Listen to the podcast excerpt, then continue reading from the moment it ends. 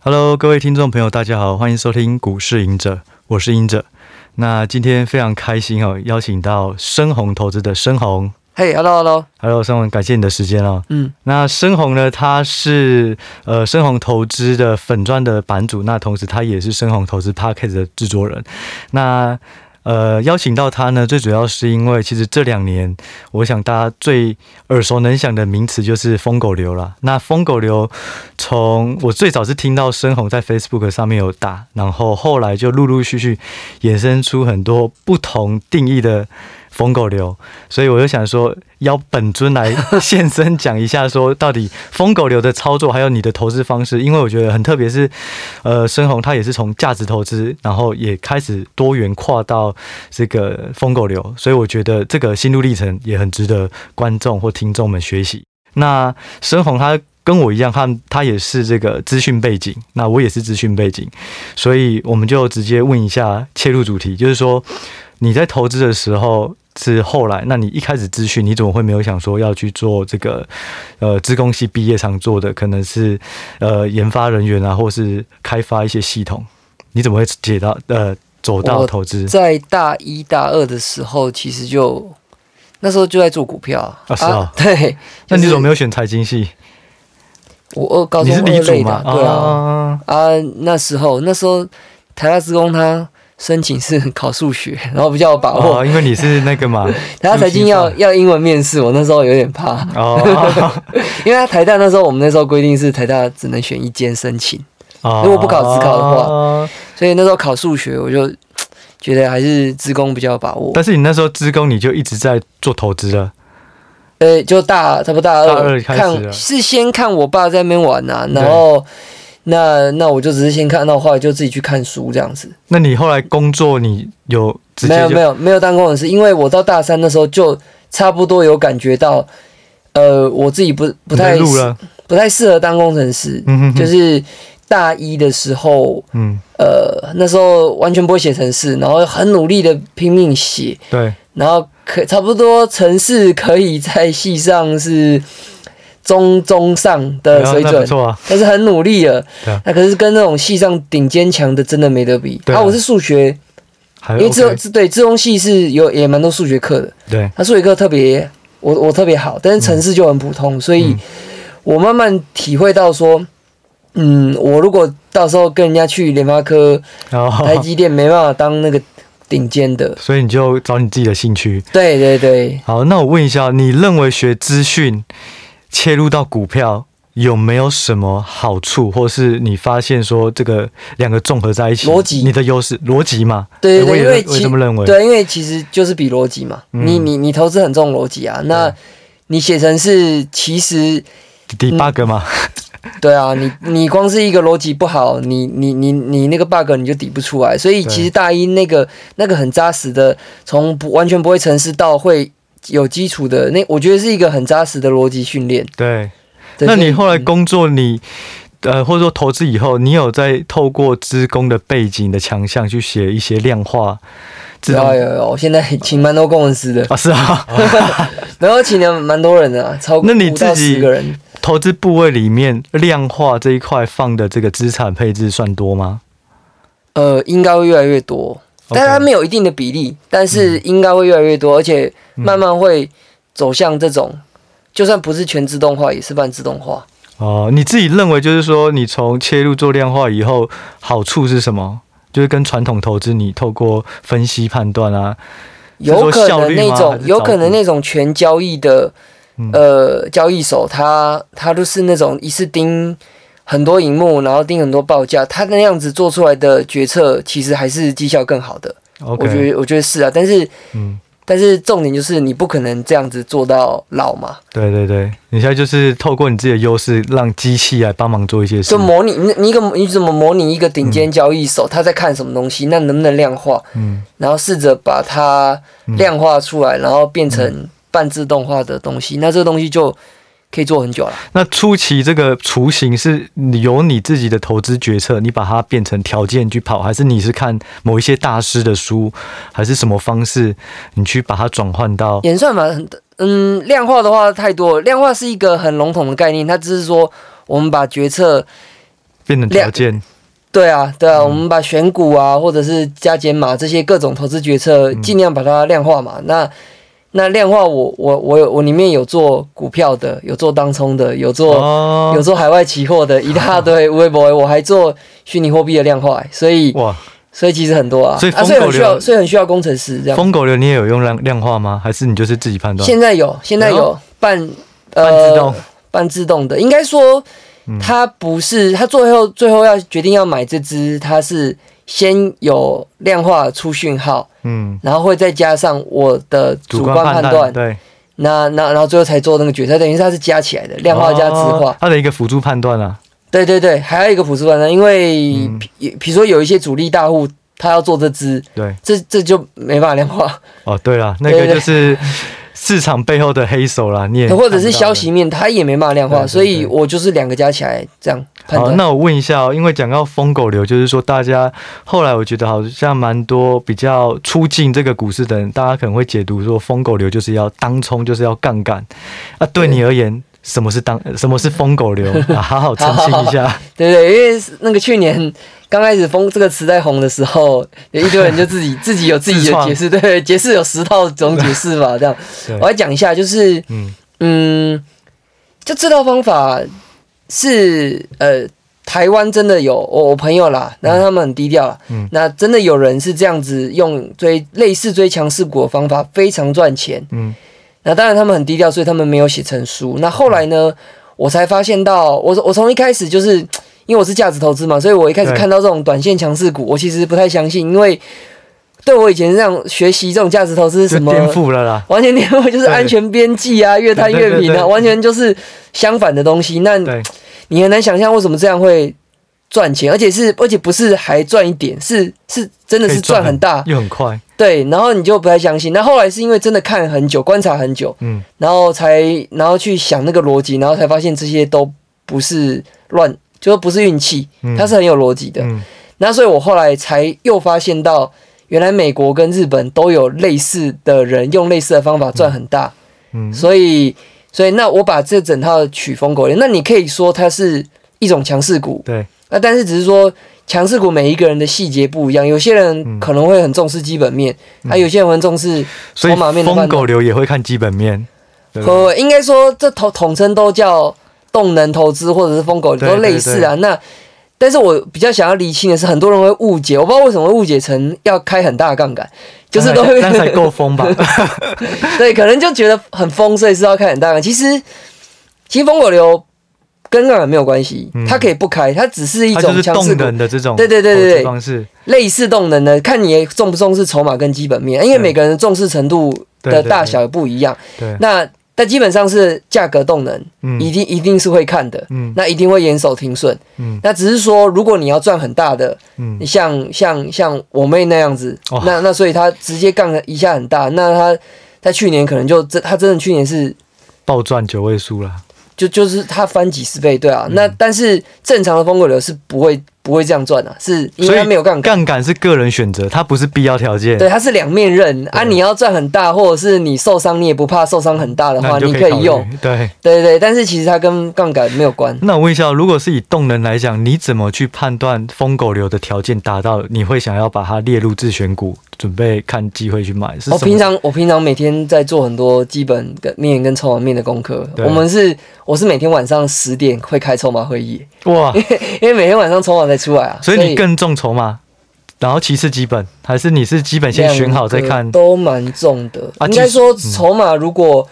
它很好，但是我有点看不懂为什么。为题材是什么的？为什么的？我我是不太敢上啦。嗯，对啊，但是如果基本面很好，没有筹码的，我也不上。所以你要两个并存。对，可以，可以这样讲。啊，技术面呢？技术面就是对啊，就是要强势。对对对，技术面要强势啊。嗯，对。那你那时候从基本面切到那个疯狗流，你认认同他，是因为你看到周围的人，呃，或者是高手做这一套都是成功的，然后他背后的逻辑你也找到说，哎，为什么这一套会成功？对，这样，所以你老实说，我就是认的啦，就是因为绩效有点差太多，就是因为呃，我们直接可以其实绩效可以定义啊，其实他们比较专业的人是在定那个 Sharpe ratio 或 Sortino ratio，、嗯、就是报酬率去除上那个就是标准差。对，就是风险啊，风险溢酬，就是就是反正你回吐获利的那种程度啊。对对对。Sortino 是直接诶、欸，因为 Sharpe ratio 是会看标准差，它是往上往下的波动嘛。嗯。那 Sortino 是更进化，它只看往下的。对。暴赚的不算风险，对。暴跌才算风险。对对对对对。对啊，你如果直接比这个数字的话，价值投资跟这真的是差太多，就是报酬有又输，然后波动，哎、欸，那个下档风险又大，下档风险又大，因为价价价头会直接用摊的，然后在整个崩盘都不躲。嗯因为巴菲特就是这样教嘛，就不要去躲，不要躲，越贪越平，看好的就要把它买 买。对对啊，总金猜不到，所以不要躲这样子。巴菲特就是这样教嘛，所以他那个在崩盘的时候，零八年那种他那个他那个回吐太大了，嗯、所以等于是你价头跟疯狗的比起来，你报酬又输，你你你波动又大，所以你整个 Sortino ratio 就是被吊打。所以后来我我这我是后很后来观察很久，然后我真的觉得我就认了，就是尝试看看。对对啊，尝试啊，我还是一开始还先试美股的，嗯。然后试一试，哎，赚的不错，然后我就慢慢的试台股，然后也也就慢慢就越做越顺，越做越大。所以你觉得就是疯狗流它是适合台股，也适合美股，它是都 OK 的？呃呃，对啊对啊，因为的确就台股、美股有人就这样做，赚了赚了至少我们讲至少赚十年以上，而且是很优秀的绩效。可是如果美股它就比较就少了一个筹码可以看。哎，对对对，所以所以我觉得台股是比较把握度比较大。对啊，因为你每天，你看，你看，每天都可以让你查。对啊，你你的全世界哪有那种市场？对啊，但是我要澄清，因为我记得你说，你虽然是疯狗流，可是其实你也有价值投资部位。哦，对对对对，就是很多人以为我，因为去年有一些讨厌我的那个，是不是觉得说我是背叛价值投资传统？没有没有，其实我。我整个资产配置是很散的，所以我现在海外已经不做疯狗流了，因为晚上还要冲太累了，所以我海外的个股已经变成中长线的价值投资。哦，所以你就以资产配置来讲，就是你可能疯狗以台股这边为主，比较有把握。对对对，那长线还是会有布局。因为疯狗你还是要盯盘的，还是要盯盘啊。所以你只有台股做得到，而且你都已经半自动了，还要盯盘。对对，还是要还是要。是，但是你自己会做当冲吗？这对你来讲，还是你的疯狗流？其实你可能是几天，也不一定是当冲。哎，疯狗流大概是几天到几周这样的周期，大概啦。哦、那当冲有没有做？其实有，因为我我有在研发当冲的量化策略，所以、嗯、哼哼所以那个就是另外一个东西，那个跟就就跟疯狗流无关。我都觉得大家过去我比较常听到的定义就是第一个杠杆，第二个就是当冲。对，这完全讲错了，就是、因为其实因因为其实。疯狗流跟当中是真的一点关系都没有，因为我刚刚讲这些神人，他们都都是像刚像我刚刚讲，就是是这种几天的波段。嗯哼哼哼哼。那所以其实我觉得大家还是对于一个名词要了解以后再去做判断。其实没有，其实有我我以前有会那种写完整的几几篇那种疯狗流的文章，但是。好像大家就在传来传去，也不看原本我写的，就是自己自己传自己读了，对自己意会这样子。那我问一下，所以就是说你的资产配置现在有美股，然后算算是比较价投，然后台股疯狗。可是你我看其实你最近也都在讲币圈嘛？对，虚拟。那你自己在虚拟货币这边，你的投资的策略布局，你的角度是什么样？呃，它是一个试水温的，你怎么看？对，它当然不多，当然是股票的主力，但是因为我觉得它。我们讲，呃，假设未来十年内好了，我觉得它还是一个很好的趋势啊。我们讲区块链好了，对。那如果这是一个很好的趋势的话，那我觉得应该是有机会。如果你用心做功课的话，找到一个翻十倍、五十倍的，那是有可能啊。嗯。所以我等于是说不想不想错过。嗯。那而且再加上区块链，它本身就要去会想要试着挑战一些传统传统的金融商品。对。对，或者是传传呃，对传统金融是比较大的挑战，那当然也会颠覆一些其他有的没的。嗯嗯嗯。但是所以我不想要，就是说完全都不碰这个，因为你你不碰这个，你就不太知道它在颠覆什么嘛。对对对。对，所以我等于是我想要花一块心力，可能一两成而已，啊主力还是股票，一两成心力就是去研究这些东西。那这些东西是算是基本面，先选 B 选一圈，嗯，以后，然后。我大概目前呢有两套做法，一套是价值投资，一套是疯狗流。所以币圈也可以用价投，也可以疯狗流。对，价投就是偏很恐慌的时候，很情绪恐慌的时候，你去加嘛。OK。那太乐观的时候你去减码。OK。啊，如果疯狗流的话，就是真的追高杀低，就不摊平的。那这两个其实就觉得有一点相反做法，但是就是看不同的时间点，你就会出现不同的策略，这样。呃，应该是两个，你就先把钱分一半一半，然后两个同时做。嗯、那为什么要这样子？因为它会在。某些时候互相 cover，就是说，如果你大震荡的时候，对，那你那个疯狗流会被洗到亏很多。对啊，刚好另外一个就，另外另外一个就还好，另外一个就是一直低买高卖嘛。嗯，对。但是如果你大崩盘的时候，你你如果低买就越摊越平也不行。嗯。对，所以还是要靠疯狗流。所以等于是你要两个互补。那你自己会操作什么币？就是你摸币摸了一圈，你自己觉得比较可以去研究玩的，呃，比特还是以太还是这这种公链型跟平台币，现在是我比较放心的啦。嗯，公链型像以最大公链是以太嘛，嗯，然后还有出现后来就是很多号称想要打败以太的一些链新的。新的链这样子，那这些就都属于公链币，那它就是真正区块链扎实的应用，它是有应用的。对，它是后对对对后起之秀。那平台币就是这些中心化的交易所平台，例如币安啊、FTX 这些交易所，嗯、他们也会出币。对。那因为这些币，呃，他们会有一些机制是，是因为他们中心化交易，他们是真的有赚手续费嘛？对。他赚的手续费，他们拿部分的获利会把这个币回购烧掉。哦，所以会对币价有支撑，对，不然如果一直膨胀这样发下去，对他们这些其实好的币是在缩的，嗯、那个量是在缩减的，嗯，所以其实如果是平台币的话，你很简单，你就是去找这个平台的团队好不好？哦，对、啊，所以就是风险还是要看，如果这个平台币的团队如果是可能没有相关的经验。或者是说，主要是对，主要是那个人你要相信啊，因为那个、嗯、那个带头，因为这都很新的东西。对了，对了。所以呃，你要那个带头的你，你你够相信他，嗯，对他的能力跟他的品格这样子，嗯，因为他们接下来都会面对，比如说监管监管的问题，一定会越来越严格。那那很多那就有两种喽，有一种就是会去完全配合，嗯，还、啊、有一种就是能闪则闪。啊 我，我我啊，能闪则闪的那种领导人，我我就比较不比较怕了，对了，对对对。所以你自己如果是买币的话，你是会去买衍生性的这种额外的这种商品，像是这种选择权相关，还是你就直接没没没现货而已？你都买现货而已？你说币吗？对啊，有一有一些不是会有这 sell pool 啊，然后还是哦 sell pool 还可以啊 sell pool 还可以。如果你塞塞一个比较低的价格，然后去赚权利金啊，如果跌下来有接到，你也可以接受，这样子还可以。嗯，对，但是我大概。衍生性我也只推荐 C 铺的，嗯，就是去赚一个固定的当做这个利息啊，然后下去够低你可以接这样。对对对对。那我问一下，就是说以你的以你的选股方式来看的话，就是说美股这边是价投，然后币圈是两种都有，然后台股等于疯狗流。对对，可以这样讲，目前是这样。你是不买弱势股是这样吗？弱势股或是说跌升的那种股票，你会你自己会去看吗？抄底的话，对，你会抄底，有机会啊。如果是美，诶，基本上就是价值投资那边嘛。价值投资那边，如果是就美股那边，如果它真的像最近这种小科技股哦，跌爆，很好捡啊。对，就剩好像你买那个 Palantir 嘛，对对对，它是念 Palantir 吗？呃，Palantir 吧，Palantir，Palantir，OK OK。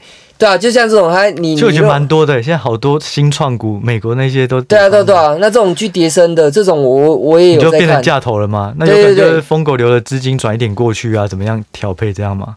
呃，应该说我原本美股那边就就海外券商嘛，我就放了一笔钱哦，就那一块就是做价投股啊。只是我现在是，我现在通常是喜欢试水温，我先塞他的 put 啊，嗯，就我先对他价外十几趴。欸、现在这个利润很高哎、欸，哦高，我记得三周我三周可以赚个六趴哦是啊之类的，而且我已经我已经价外十几趴喽啊有敲就是有成交吗？没有，有有有，我就说成交价我就是给三周，我权利金大概是假设我接到当做分母对，然后我我。我的那个利息权利金其实是六趴，有六趴那么高，因为现在波动太大了。对对对 对，选择权都很有价值。对啊，哦，这样算是一个温和的接法啦。嗯，哎，因为你是直接接嘛，我是直接接。对啊对啊，啊你这你这有好处，你这就是说被你抄到就赚很多。对啊，啊我是就是温和的接，有一个风险可以控制啊。对对对，大概是这样。嗯，啊我就是赌，就是说，哎，如果他如果一张一直挣一直挣，我就我就到期再塞，到期再塞，这样会比接现货好一点。可是你选择权，因为它本身有杠杆。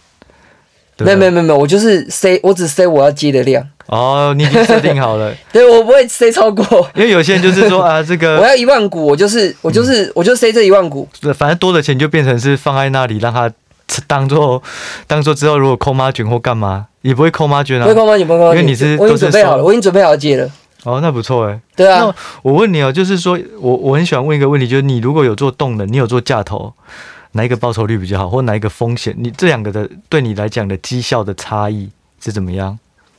就就就我就是我刚刚讲，就是我认为疯狗流是会，其实是绩效是会远远胜价投。那你会不会想说，就是全部都移到疯狗流多一点，还是说就是时间的配置会发现说花太多时间，所以你还是应该说对对，你你讲的没有错，就是说啊，为什么好赚，我不全疯狗流就好嘛？对，呃，一方面是会想要有一点配置啊，嗯然后然后再来是这这这是因为我在海外故意放了一笔钱。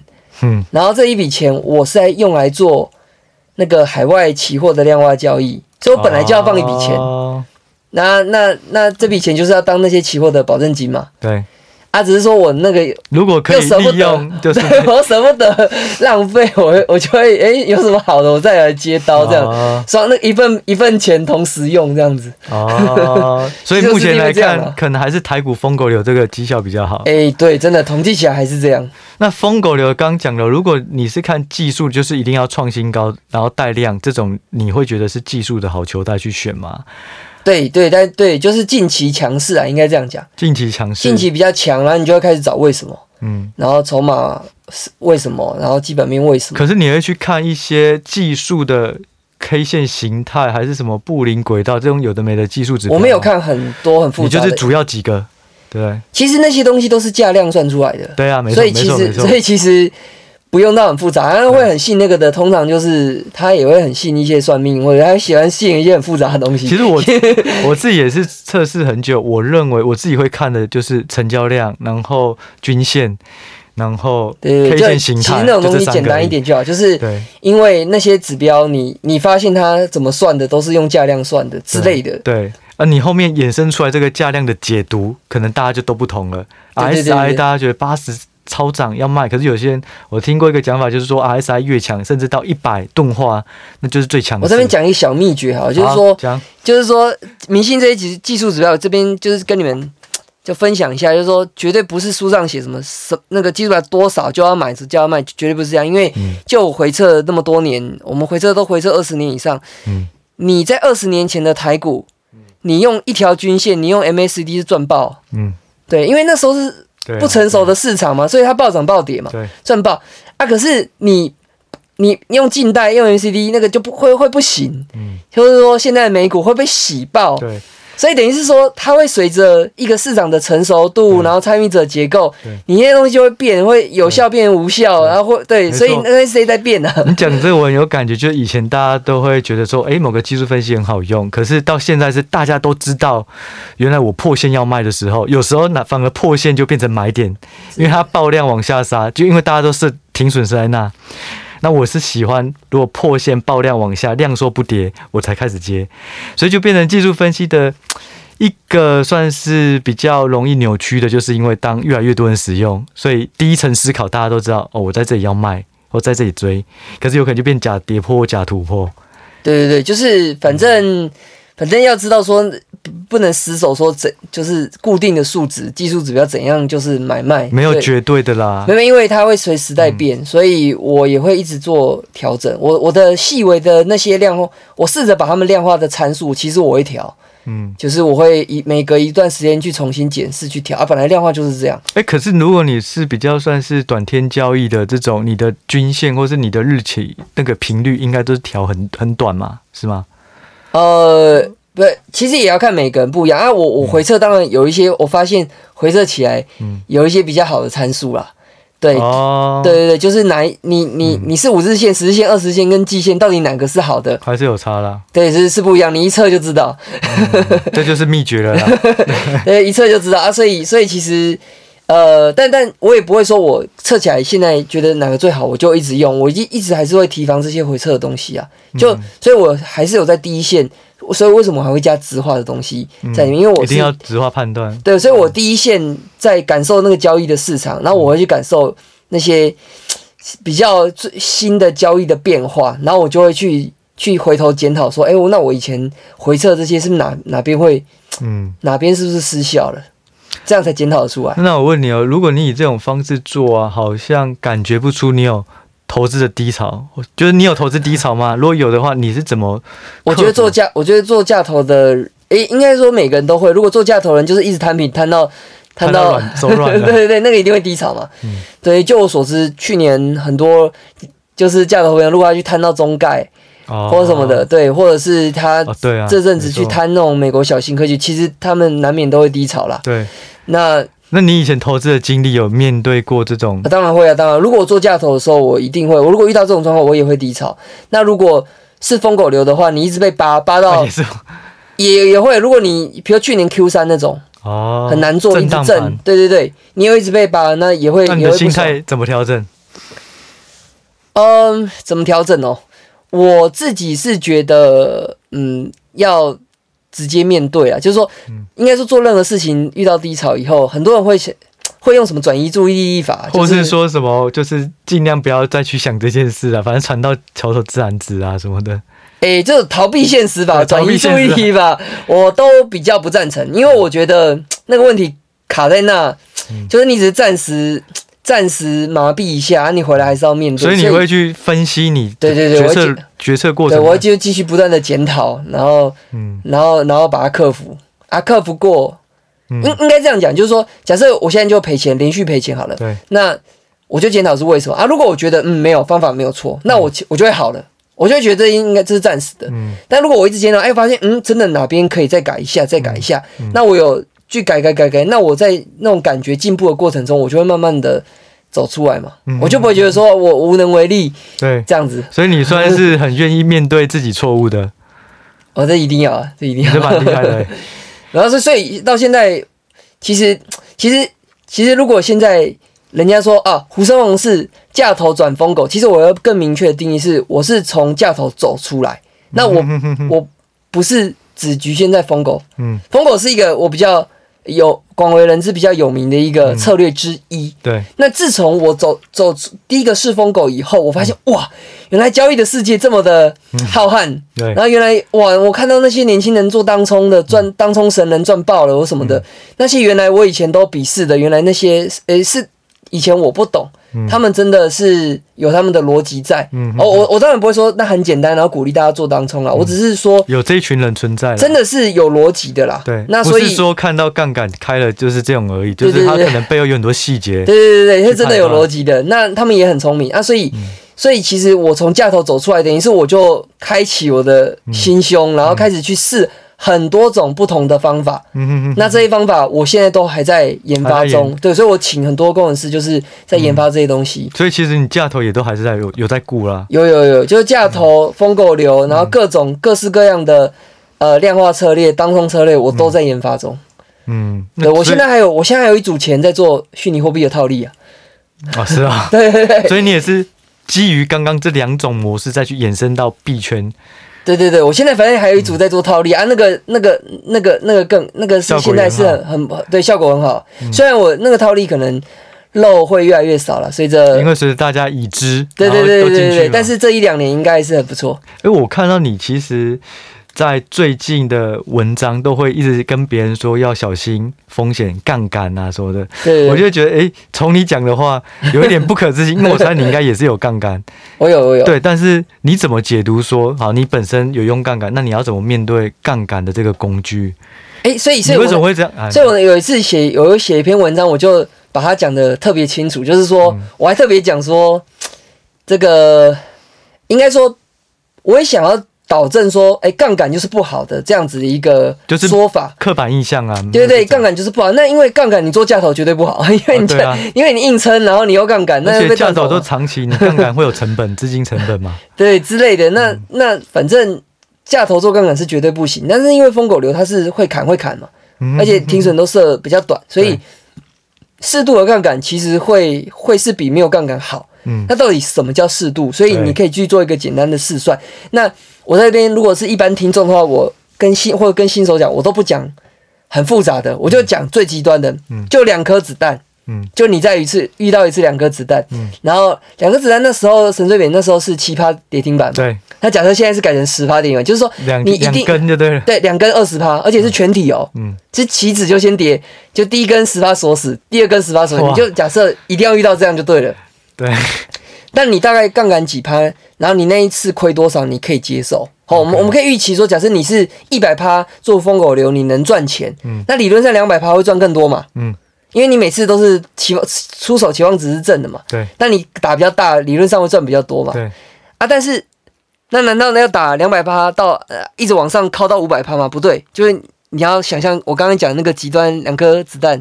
假设就真的赔，瞬间赔二十趴，嗯，那显然的，二十趴其实杠杆就可能到了四四十趴这样啊，就是呃对，亏损。如果你两百趴杠杆的话，对啊，如果你那对你就会亏到四十趴嘛，对，那你就先想说，那你一夕之间财产少四趴，你能不能接受？嗯，那如果你能接受的话，你就杠到两百趴可以，可是如果三百趴，哎，就会。那个一上去都是急速变危险哦，嗯，就是你到三百趴的话，斜率马上变很陡了，就危险度会马上变很危险。就是你三百趴的人，你遇到那个两根跌停板的话，嗯，六六，你的对，你会你会六十，而且你是个股期可能勉强撑住，但是你融资应该会断头，就直接断头了。对，那你不要更说你你到什么四百趴，那是就全部断，嗯。我问你，你说两百趴、三百趴这个杠杆，就是说你的净值跟你买到的市值比，对，因为融资也才二点五，对对，就只能到两百五十趴，所以你三百趴一定就是开期货或选择权吗？对对对对对。对，哦，但我我我讲的都是你你在记账的时候，你都是要去算。我们都市值啊，对，就是还原回去。对对对，你无论是从呃现股去融资，还是说个股期，你都去买，你就算你买到的市值跟你目前的净值比。哎，其实我觉得这很重要，因为我也是后来都是这样算。可是很多人他杠杆没有拿捏好，就是他都用他目前的这个算是一开始要付的那笔，就当做他的保证金嘛，保证金。欧贝对啊，对啊，那个很稳，其实蛮恐怖的。那 就欧贝对啊，就完全不算的。其实你要算。你的承担风险跟杠杆有没有超用？我我也是这样算，就还原市值。是是，是，对，所以你自己是认为说，你第一步就是要看的是风险，你能够承担多少，再去决定你的杠杆要开的倍数到哪。对，那那那其实我刚我刚刚那个试想已经是我觉得最好了，就是你就试想，嗯、你就是一夕之间全部的股票，嗯，跌二十趴，所以你的心脏蛮大颗的，是这样吗？还是你有资产配置，所以其实这块跌了，另外一块其实不一定那么多。哎、欸，有我我的资产配置其实全部都是金融商品的，都是股票为主啦。啊，只是说因为我的那些，比如说我我讲我我做的那一部分海外的量化、嗯、海外期货的量化交易，嗯啊那一块是非股票的，哦，所以这所以这阵子他帮我补血，你知道为什么吗？因为我有做小麦，我 我做小麦做金银铜，对对对，我做小麦玉米金银铜，所以他要帮我补血。可是你这个是用量化抓，还是你去看看总经判断？诶、欸，它是量化啊，量化里面有总金的因子啊，量化里面很多啦，嗯，量化里面里里扣扣筹码、筹码基本面嗯的因子，嗯、所以这些就是互相等于是没有相关性，然后帮你避险的。对对对，那也不错哎。对啊，这是我为什么我要我要挪一会计做 啊？对对对，就是因为我我要非股票的东西，帮、嗯、我在股票衰的时候能帮我补血。嗯哼哼，对。那我问你啊，你能够做到现在？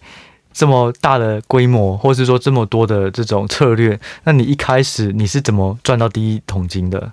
哦，那或是说你的代表作是因为什么，然后突然就开始很很顺了，然后一一路往上。其实我前面你花多少少时间？我其实跟现在那个年轻人其实比起来是慢很多啦，因为现在年轻人他们都如果用杠杆用当冲，他很快就到几千万，是很多是这种例子嘛。那但是我是很笨的方法，我们以前。没有这样，我以前是老老实实去赚钱，所以我就去创业。以前没有开杠杆吗？没有没有，我以前架头都不敢。嗯，所以我这是真的就是老老的赚钱存钱，然后全部我都很省，就省到全部都存起来，然后全部丢股市这样。然后你说你有创业？对对对，就大学的时候开补习班干嘛的？哦，对啊，那你存钱存很快哎。对啊，我那时候都是工作跟读书，白天是学生，晚上假日都在教书。哦，是啊。对，所以你第一桶金就是当学生就存到了。对对对，这太强了吧？然后就就爱赚钱啊，因为大学就在投资啊，那时候就觉得本金不够啊，嗯，所以所以那时候就就完全不玩了，不玩了。你那时候等于架头的时候，反而是有比较低潮的时候。哎，对，如果我我你现在要遇到什么什么事情，就是什么总金条事件吗？还是什么？那时候通常通常我觉得还是是个股的这种。非系统性的风险发生的？诶、欸，我觉得都有啦。嗯、我觉得都有，就是说，嗯、有时候自己个股看错，嗯、哼啊，有时候是大盘整个扛，大盘下来你整个扛下来，嗯、我觉得难免都会低下，而且那个还蛮恐惧的哦，就是你被教育说，哎、欸，这个基本面没有问题啊，哎、欸，更低应该要更买啊，嗯、啊，你就看它一直跌，一直跌，我觉得。如果有做过价投的，应该知道我讲那种恐恐惧啊。是啊，是啊。其实我自己就是我也是价投出来，然后我现在是比较波段。那我觉得价投好处就是说你会有很强的信心，知道这只股票好或坏。但是坏处就是说它没有办法知道短期股价改变的原因是什么，因为营收一个月公布一次，季报三个月。那如果一个礼拜或三天股价崩盘。可能只有它崩盘，那可能就是筹码或是技术出问题。可是你只有价投的，你就会觉得，哎呦，跌越多代表上涨空间越大，就一直贪。我觉得这个是价投比较大的盲点啊。所以我后来也是会搭配技术或筹码，就是因为不对，还是要先看价头，其实还是有有一些风险。有时候是市场不理性的，但是你可能还是要先跑一些。对啊，这你这样算是要控风险啊。对了，还是要。因为有时候台股。台股消息容易走漏啊，所以有一些人就是比你早知道。而且有时候明明创新高营收，结果股价那天是开始开高走低，所以就是有时候你看基本面，你以为有啊营收出来超好创新高啊，明天加码，结果反而就被套到。嗯，所以就筹码有时候已经先跑了。嗯，对。对那你自己，因为我觉得你现在做的事情很多，然后你之前又有经营 Podcast，那你自己的时间分配啊，然后你我看你 Telegram 又常常在分享很多书。那你的时间分配感觉好像，然后你又要交朋友，我看你好像也常常会找一些新朋友去聊嘛。我就因为白天要盯盘嘛，啊我，我、蛮早起，我早睡早起，可能大概我十点开筹码会议吧，所以大概十一点会睡，嗯，然后然后五六点起来，哦，是那很早，啊起来就看一些书，嗯，然后会去健身房，嗯，六点半去健身房，嗯，然后然后洗完澡就去操盘室。然后操盘是到一点半收盘以后，就开始跟一些朋友开始聊一些。对对对，会可能会约一些朋友，现在都是被约了。嗯哼。那反正约我就塞一塞嘛，然后晚上就陪陪家人。嗯哼。然后然后对，然后然后难怪你没有时间录 podcast，应该还是会录吧，只是偶尔这样。有有趣的东西啊，有有有梗，不要说没有东西硬录了。对对对对，没错。那我问你哦，就是说，你认为啊，成功的投资人，你觉得应该要需要具备什么能力或特质？就是说，如果是现在还刚学投资的，他应该是要先注重什么东西？就你的过去经验到现在，你觉得？嗯，我觉得理性很重要。嗯，就是，嗯，就反正，呃，那些逻辑可能没有那么难。嗯，可能不是说什么哇。是要要要到呃科学家那种很难的很难的科学逻辑不需要，嗯，或是很难的数学其实都没有，嗯，所以逻辑当然逻辑能力要有，嗯，但是但是你能不能想清楚逻辑以后，然后克服那个情绪上的那种贪婪或恐慌，我觉得这个心理素质啊。真的对啊，就是理性啊，就是人蒙格就会讲这个叫理性。嗯，说人家问他强在哪，他说 rational。嗯，对，就是就是，我觉得就就在讲这个意思啊，就是说你你你能不能说按照你原本的投资步调，嗯，然后在你亏跟赚的时候，嗯，都不要被影响，而是按照你原本既有的呃策略去做决策。嗯，可是我觉得理性感觉是需要经验来培养哈，因为你初期。我觉得大家就很容易赚到钱，就自我膨胀，然后就开始会比较比较变得死多头或死空头这样。当然，当然老老手是有帮助啊，所以、嗯、所以对啊，所以这就是应该说原本的个性加上你加上你后就是后天的一直不断的磨练，嗯，你就越来越有有经验嘛，就越来越理性。那、嗯、是第一个，那、嗯、第二个当然就是你要勤奋嘛。就是、哦、就是，如果你刚刚听我讲一下，你就知道说那个没有一套就是打天下打五十年呐、啊。对了啦，就是你等于是你要一直学对啊，你有没有这个热忱？我们现在讲述的是你如果想要持续打败大盘的话，对，那你就要有这个热忱，你要持续的，就是精进。嗯啊，对啊，如果没有的话，你你你宁你宁愿就是买大盘就好。其实我觉得你还。有一点还蛮值得学习，就是说，其实你不排斥任何的流派，就是你其实就是多多益善，只要有任何有价值的，你都会去学。是啊，是啊，没有，因为我就我觉得很多人都是走就是一套打天下。哎，书名哈，我如果呃没有，现在没有想写书啊。如果书名写从架头走出来，好像不错哦。不要架头说疯狗流，这样还不不太对。对，不太对。从架头走出来，对了，就是以架头的角度看世界。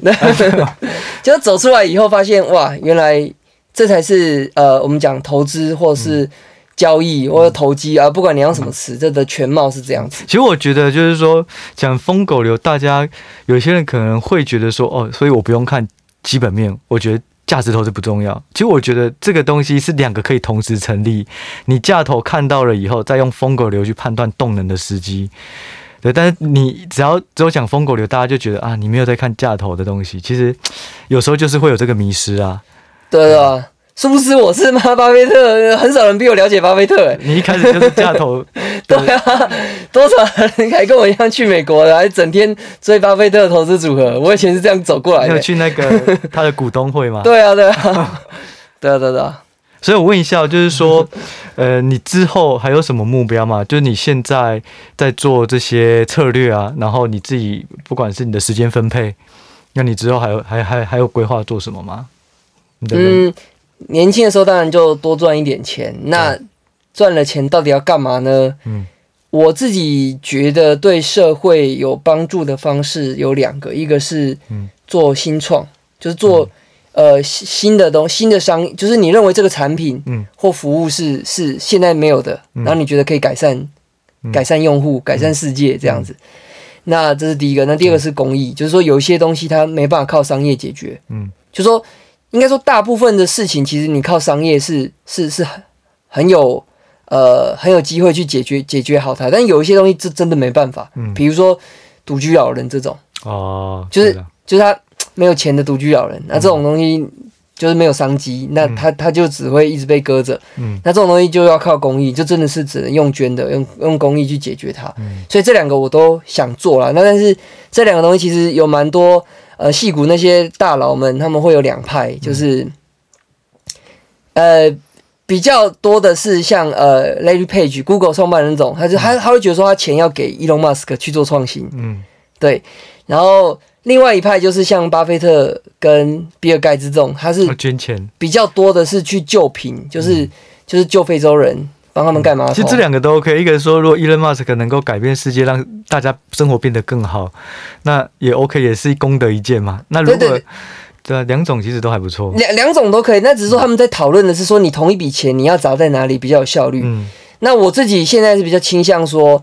诶，如果你呃，假设非洲人没饭吃好了，嗯，那那你好，你你现在去买饭，买一个一百块的便当给非洲人吃，嗯，跟你想办法做食物创新，嗯，让一百块的便当成本变成一块钱，嗯，那哪一个会救到比较多人？哪哪一个比较有办法解决饥荒问题？嗯，好，那那这个就是可以给大家去想。那我我我倾向是比较多创新，其实是你是平均的。把这个好处整个撒在全人类身上，像像呃，我们一百年前吃一只鸡腿，跟现在吃一只鸡腿，那个成本是完全不一样的。对，其实就是科技创新去带动这个生活。对对对对对，越好。对对，哎，有一本不是叫《真确》吗？就好像类似讲这个，就是说，对一百年前，他拿很多一百年前跟现在的数字比，其实都大幅改善。嗯，对，所以所以其实我会想要就是比较多心力放在新创这边，然后少部分做做公益。啊！但是无论如何，这些东西都需要钱嘛，对，都需要钱。所以，那我前面，我觉得 我年轻的时候就赶快去透过交易去我觉得这样不错，因为就是说，如果你投资其实没有一个目标，就你赚太多，就是它就是一个数字一直在跳动。然后你说哦，买跑车哦，我买了手表，我也有了，就是你就不知道要干嘛。然后生活上跟投资其实就比较迷惘。那你有一个目标，认为说，哎，你赚到多少，你要做这件事情。其实我觉得相对来讲就会有一个方向啦。物质享受是 OK 啦，那但是说那个东西不可能一直满足，就是会腻。啊如果买了一台跑车，你就只能越买越贵，会腻嘛？会腻会腻啊！但所以所以我也不是否定说呃不能物质享受啊，只是说在那个之余，你还是要有让你觉得很有意义的事情。那你老了，你觉得、嗯、哇，我我还好年轻的时候有做这些。然后我觉得你有一个还不错，就是说，even 你现在还没有达到你认为可以。大量捐助或者怎么样，但是我觉得你一直在分享你的操作方法，还有说书的内容。哦，对对对，其实这个我觉得很重要啊，因为这些都是对大家来讲，他需要时间去找书，然后或者说他知道要怎么做投资。可是其实你有一直在做分享，我觉得这个算是蛮好的啦。哦，对，这对我来说是一种杠杆啊。就比如说，嗯，好，我我清晨五点起来，嗯，好，没几个人像我这样啊，那我清晨我就看了一些东西，嗯，看了半小时，我抓到两个重点，嗯，就把它分享出来，哎，结果。好几千人看到，我觉得这是种受惠很大啦。对啊，这比捐钱有效。对啊，这是捐知识嘛。对对对。但是你怎么去挑选这些书？哦，书的话，其实我看很广啊。那嗯，其实就呃，你觉得？因为我最大的重点就是你要先看你觉得可以马上用到的书。嗯，就。那个是效率的问题，就是说，如果你现在，假设我现在没有在做新创，那我看了一堆新创的书，其实就暂时用不到，对，暂时用不到，诶，也不是说没有帮助，但是我看完以后我会忘记，嗯哼，然后我三年后再看，就这样就没有效率，就花一个同样的时间又学了一个同样东西，呃，就是我要重看一次，我因为我已经忘记了，所以你最好就是去选你马上，你你就想一下，你先想一下你到底现在的是呃人生可能是。可能是婚姻关系，可能是亲子教育，可能是工作上、嗯、事业上，你需要什么解决什么问题，啊、去找相关的书啊。然后那个作者很重要，嗯，就是你要真的选那个领域，你觉得哇够，权威够屌的人，所以你会先去。看一本书会先去查作者的 background，然后一定要一定要啊，那个很多是是卖书骗钱的，所以你一定要你一定要就是查一下，大大概知道说这个够不够给力啊？嗯，我是都是去那个 Amazon 去查那个评价几颗星哦，对，要不然就是说博客来几颗星，可是有时候也不一定，因为有一些也会灌水啊，假假资料。哎、哦，我是倒是没有，你觉得准吗？我觉得 Amazon 很准。我通常啊，就是说会看有多少人评价。假设是几百个人评价，那我觉得 OK，那可能就比较准啊。如果样本数太少，就就可能不准。可是我自己选书，我比较挑原文书啦。就是我会觉得，如果他做还多了一层翻译，代表这本书应该是畅销书，有它的价值。对，但是我觉得我看的书没有你那么多啦。你的。频率比较高，应该说对，像我商业书看那么多，我就大概知道。那你如果是真正那种大老板，然后他亲笔写的，或者是别人转述的也没关系，那种就通常会有料很多。嗯啊，你如果是什么叉叉什么，嗯，从多少赚到叉呃，应该说叉叉什么顾问或者什么叉叉讲师，他就这种这种头衔，那大概知道他就是靠。这些在卖钱嘛？就是他有可能，他有他的目的是要需要一些知名度，而不是就反正实战经验缺乏啦。讲简单就是这样，所以那种写起来就我念起来就没 feel。对对，所以还是很重要，就是说跟研究股票一样，这本书到底是谁写的，背后是谁，然后再去决定。是是啊，但但无论如何啦，那这些都是很细微的技巧。那最重要的一个观念就是说，还是希望大家就每天就播个二十分钟也好。嗯。你就有一个，你就像我自己就是早上嘛，那没人可以打扰我，因为家人都还在睡啊。我就那个时间就，你就你就二十分钟也好，你就规定自己那那边一定要看进什么东西。所以其实我这样分享在现实动态是一种压力，你就是你自己会去一直做这件事情，因为是一种是一种怎么讲？是一种对我来说一种一种戒律，就是说我没有分享就是。我这二，因为二现在不是二十小时就二十四小时就消失吗？对，如果没有的话，代表什么？代表我二十过去二十，我过去二十没有念书。对，没错，这是给给自己一种规定。那这也不错啊。对啊，对啊，对啊。那我问你啊，就是说，呃，过去一年以来啊，因为我看你的粉砖，就是呃，从疯狗流好了，才从最呃 Podcast 开始到现在，我自己觉得你的文字或者说观念好像有一些转变，是你有。刻意还是说你有因为一些呃生活上的改变、投资上的改变，你自己有一些调整吗？嗯，呃，去年的话，因为忽然人流，因为我觉得你今年比较低调了，老实说，就你去年我觉得好像很到处都可以看到类似你的名字，或者有人在提这个名词。对对，可是你今年应该说去年去年忽然红起，应该说我其实写很久了啊，但是忽然忽然整个大爆红是去年嘛，那。嗯那去年这样子，我也不太适应，说不知道怎么样去用那个，呃，用用那个呃语调去去去去讲，嗯，好，那所以我我会参考一些很红的人，比如说谢孟恭，好，他他就是我觉得，诶，为什么大家那么喜欢他？那哦，他很幽默，很搞笑，嗯，嗯。然后他可是他蛮真诚的，又又又又敢讲，对，然后。呃，但是同时他又很很蛮有同理心的。如果你仔细观察，嗯、他其实蛮知道说，我讲这个话可能会得罪谁。嗯，那他其实尽量的都会去做到圆满。嗯，所以其实我觉得他蛮难得，他他对人心是掌握度是很够的。所以，然后又很会说说一些故事，然后声音又好听。所以所以其实所以其实反正我就会去揣摩一些特质啊。嗯，那我就是哦变得。很敢讲，嗯嗯，然后变得辛辣，或者是之类的，嗯，然后当然这会会带来一些流量，但是也会带来一些副作用嘛，因为你特别辛辣、特别呛的话，酸民就特别多嘛，对。那所以，呃，比比如说到今年开始啊，我开始觉得我该做回原本的自己。所以原去年那个不是你全部的自己，比较不像是就是现在比较像是原本的自己。那我觉得现在这样很好啊。就是就是原本自己稍微踏实、比较内敛这样子，哎，我反正也觉得这样子的流量也够了，不太需要再更大了，所以所以就比较作为原本的自己，那我就比较多力气专注在。嗯，专注在我该做的操盘，对对对对对，因为那些策略研发才是最重要的。嗯嗯，我觉得这个改变还蛮好的，就是说你自己有这些改变吗？我 我的改变，我觉得是我过去就觉得我是一个赢赢者嘛，所以我就是把我该讲的讲完。然后如果你们有很多细微问题，我觉得这些东西是网络上可以找到答案的，我就不会回复，因为我觉得。有些就是他可能都没有仔细去看东西，然后一看到就一直问一直问。我以前就会觉得啊，你这自己要去做功课啦。但是我现在我觉得，也许有些人他真的是不知道怎么找答案，所以我现在就会比较算是嗯多一点同理心吧。我就会开始。那我觉得你，我觉得你那个粉专越来越暖呢、暖男，因为可能现在股市太冷了，暖男赢者也没有了，对啊，所以我觉得都稍微会做一些调整啊。那我觉得至少我们都是往比较好的方向去做，其实是不错了。嗯，对啊，因为我觉得社群其实缺少的就是温度嘛，因为大家都是有距离的。嗯，对，那这样还不错啦。嗯，对啊，那今天呢，大致上时间也都差不多了。那呃，我就最后整理三个这个深红他呃认为的比较。大的重点啊，第一个就是说，其实不要曲解疯狗流，只是重压，然后开杠杆当冲。其实疯狗流也会看基本面，那它其实还原回去最重要就是动能，就是能不能持续，然后动能有多强啊。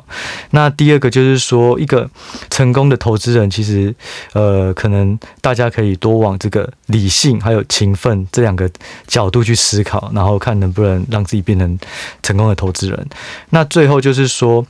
杠杆它是一个工具，没有绝对好坏了。那只是说我们使用的时候，还是要以这个下档风险做判断。也就是说，当出现了两颗子弹哦，可能大盘连续跌停两天，那个亏损我们能够承担多大？那用这个回推，你就可以知道说你杠杆最高要开到多少倍。对，那以这个角度来讲，相对就会比较，即使使用安使用杠杆也会比较安全呐。